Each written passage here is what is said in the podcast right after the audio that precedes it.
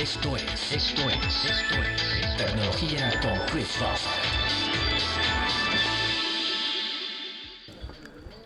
¿Qué tal? Les habla Chris Fawcett y esto es lo último en tecnología en directo desde la sala de prensa del Mobile World Congress Barcelona 2017. Desde antes de la apertura oficial de la feria hubo varios lanzamientos interesantes. El primero de ellos fue el de LG con su nuevo equipo tope de línea, el G6.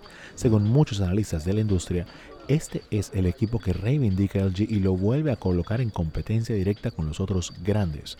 El equipo tiene dos cámaras, tendencia ya vista en el G5 anterior, tiene una pantalla de 5.7 pulgadas QHD Plus con bordes más delgados, lo que da al equipo una sensación de menor tamaño. La densidad de píxeles de esta pantalla es muy alta, con 564 píxeles por pulgada, mayor que la del iPhone 7 Plus y la del Galaxy S7 Edge. También Samsung hizo noticia pero con el lanzamiento de dos distintas tablets en este caso. Una de ellas es el sucesor del S2 llamado el Galaxy Tab S3. Este está muy orientado al consumo de contenidos en casa y muchas de sus características lo hacen parecer un competidor directo al iPad Pro de 9.7 pulgadas.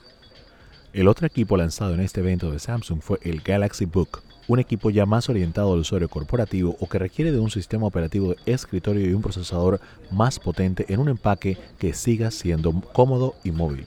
El nuevo Galaxy Book viene en presentaciones de 10 y 12 pulgadas, ambos con teclado integrado y soporte de stylus Samsung S Pen, característica que comparten con el Tab S3, aunque en ninguno de los casos tiene un slot para poder guardarlo directamente dentro del bezel del equipo.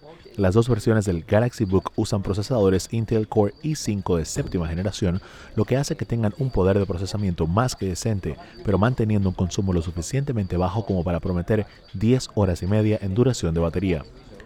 Huawei también hizo lo propio con el lanzamiento de su nuevo P10, el sucesor directo del P9. Su mayor y más conocida característica es su doble cámara desarrollada en conjunto con la empresa alemana Leica. Este nuevo P10 toma una página del libro de su hermano mayor, el Mate 9, usando dos cámaras, una monocromática de 20 megapíxeles y una a color de 12. A base de software se usa la información de ambas para crear una imagen de gran calidad y definición. También se ve una variación importante ya que el lector de huella digital se mueve a la parte delantera del equipo a un botón fijo de inicio que empaca también reconocimiento de huella dactilar, un conjunto de elementos visto ya en el iPhone 7.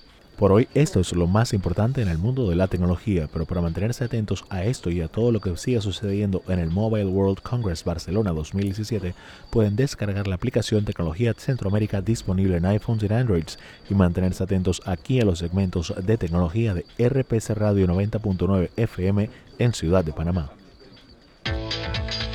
Esto fue, esto fue, esto fue, esto fue Tecnología con Chris.